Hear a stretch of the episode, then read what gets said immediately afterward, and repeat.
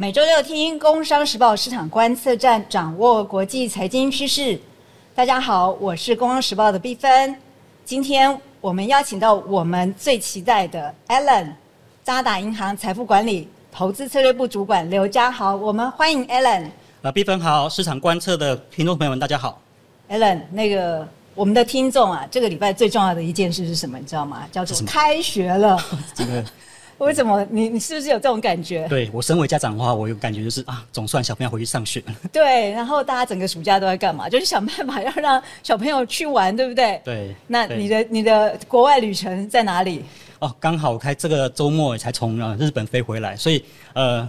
我们这一次去这次去待了一个多礼拜。那当然，今天好像有些主题是有关于日本的。那当然，因为我过去我去日本的时候是作为一个游客的一个心态了。不过，我还是可以从呃总经方面或者是财富管理的角度来跟来跟大家分享一下我们对于日本的一个看法。哦，这个真的是第一手报道哈，就是这个这个悲哀的爸爸妈妈，这个带着小朋友去看日本，然后去日本玩还要研究日本总经哦。其实真的，我们是有发现日本这个题目还蛮多听众会跟我们提到，因为他们会知道大概。呃，大概第二季的时候，大家开始在买日股嘛。对。然后我们也觉得说，哎，日元好像这个一百三十八很很便宜，赶快冲去买。结果没想到现在一百四十六，所以是不是你有用到一百四十六吧？对，其实呃，日本不管是股市嘛，或者是在汇市的部分呢，今年以来应该是说。也坐了个云霄飞车，就像我们去迪士尼乐园一样，有没有？哎，上上下下非常的刺激。在年初的时候，日元在走升，或是日股开始准备要走强的时候，那整个一个资产看起来是呃非常让大家期待。可是到了第二季的时候呢，哎，股市继续涨，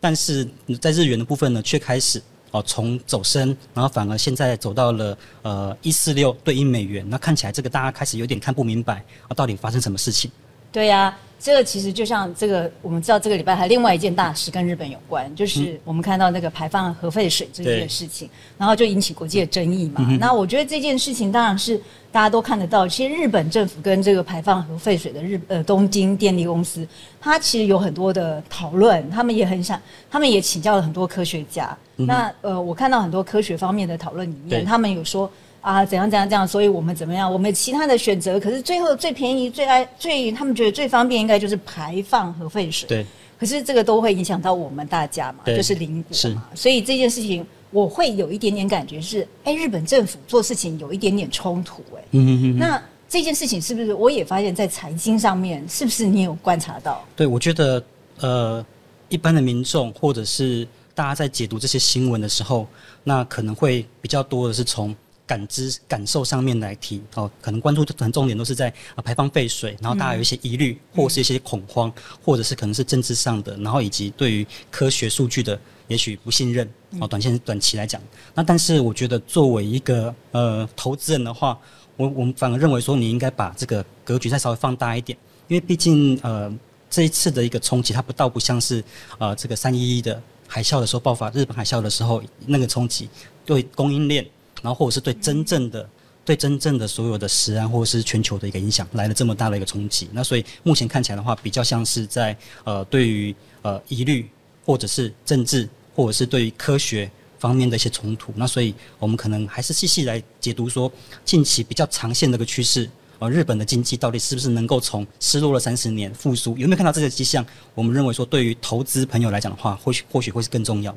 对啊，其实你们说这个失落三十年，我们知道那个今呃呃，应该从去年我们就看到这个现在日本的新的央行总裁指定河南，对，他当时要上任的时候，大家其实是还蛮期待他，他就是一个我们说战后婴儿潮的那个 对。对经济学家，然后大家就可是他，而且我有发现他这个礼他这个礼拜其实他呃上个礼拜他有去那个 Jackson Hole。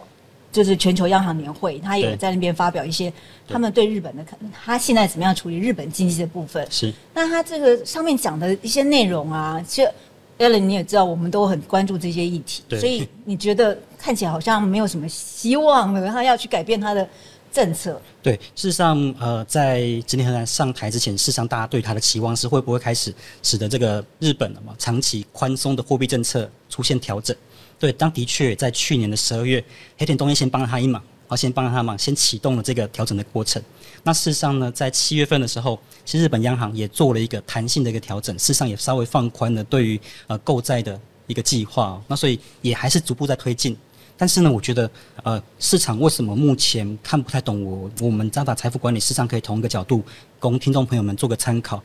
反而是我们认为说，目前跟去年在去年底市场在预期的时候，出现了我们认为至少有两项事情是不太一样的一个状况。那大家可能可以列入在做投资决策的一个考量。那第一个重点是说，呃，日本的经济事实上大家看到的，其实今年初以来表现的蛮强劲的，蛮强劲的，包括了第二季的 GDP 啊，呃，季增年率六个 percent。哦，这个是非常强劲的一个走势。那同时你也看到说，呃，对于薪资的部分来讲的话，从三月开始，我们日本叫做所谓叫春斗，哦，就是工会的一个薪资的一个协调。对，也看到说，哎。居然这个薪资有没有的增幅？整体而言的话，那事实上是增加了一点八个 percent，创二十八年新高。对，就以前他们不谈这种，对，其实不太没办法，不太谈的，没办法往上调整的。对，那一点八八大家觉得很少，可是如果就个别大的这些这个工会来讲的话，或许我还有看到，也许这个调薪的幅度五五个 percent 的这样子的一个状况。事实上，对于呃日本长期处于这个低通膨、低成长、低薪资成长。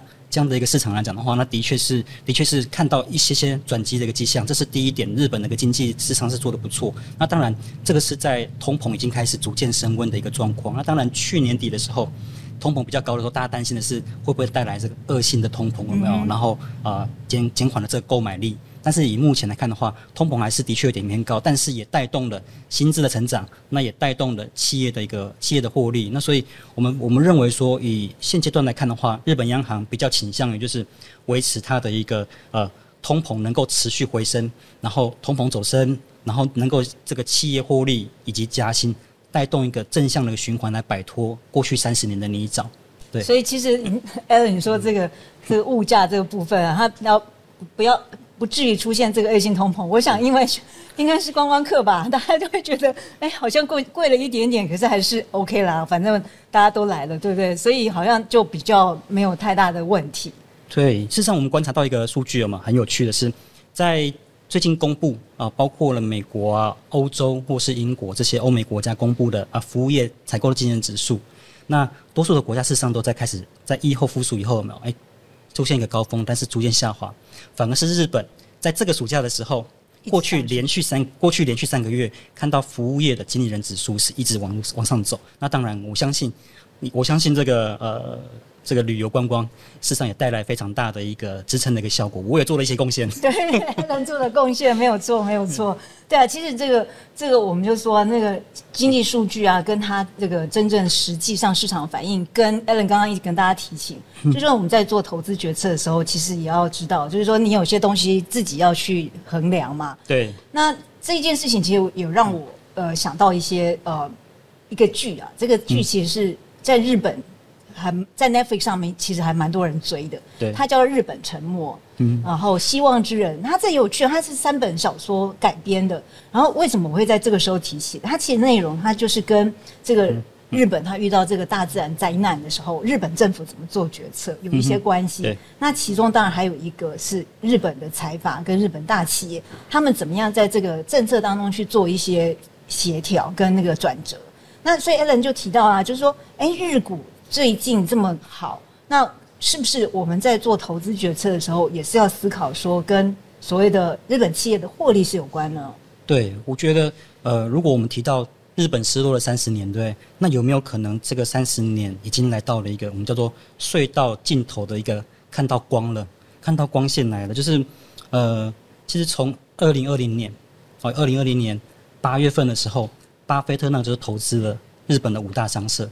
哦，那时候大家事实上有点搞不太清楚，因为毕竟在呃这个美欧印钞救市的时候，没有美国啊、欧洲有更很多地方的股票事实上表现的更好，可是他却投入了那个时候事实上大家还没有关注到的日本的一个市场。那经过了三年，事实上就验证了验证了这个所谓的叫做长期价值投资的一个理论，或许也不止仅止于这个价值投资。因为在今年上半年的时候，巴菲特还是强调了他要持续的一个加码。那大家实际上也，大家大实际上也知道，如果以巴菲特他的持股来看的话，他持股的逻辑来看的话，他一定是看到了长期投资的价值才会去做布局。因此，呃，我们认为或许呃以日本来看的话，它的一个经济结构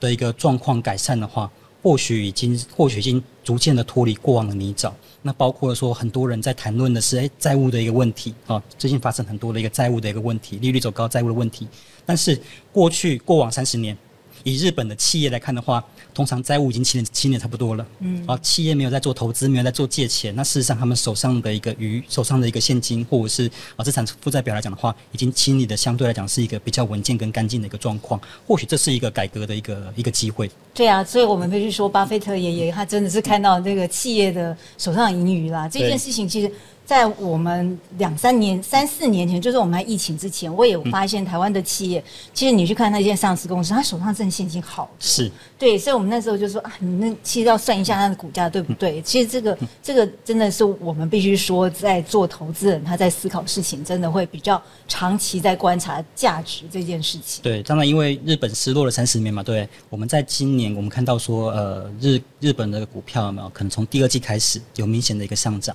那这段时间你会发现，说日本人实际上自己不太买股票，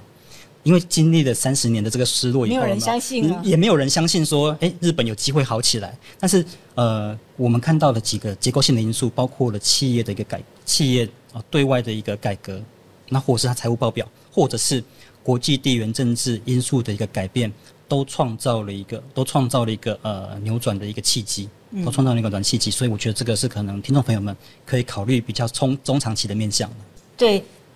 当我们在讲谈谈到这个日股投资的时候，当然我们就要用日元啊，对不对？那我们也知道，其实日元就是我们本来都觉得它大概一三一三八，就像我前面讲，好像哎，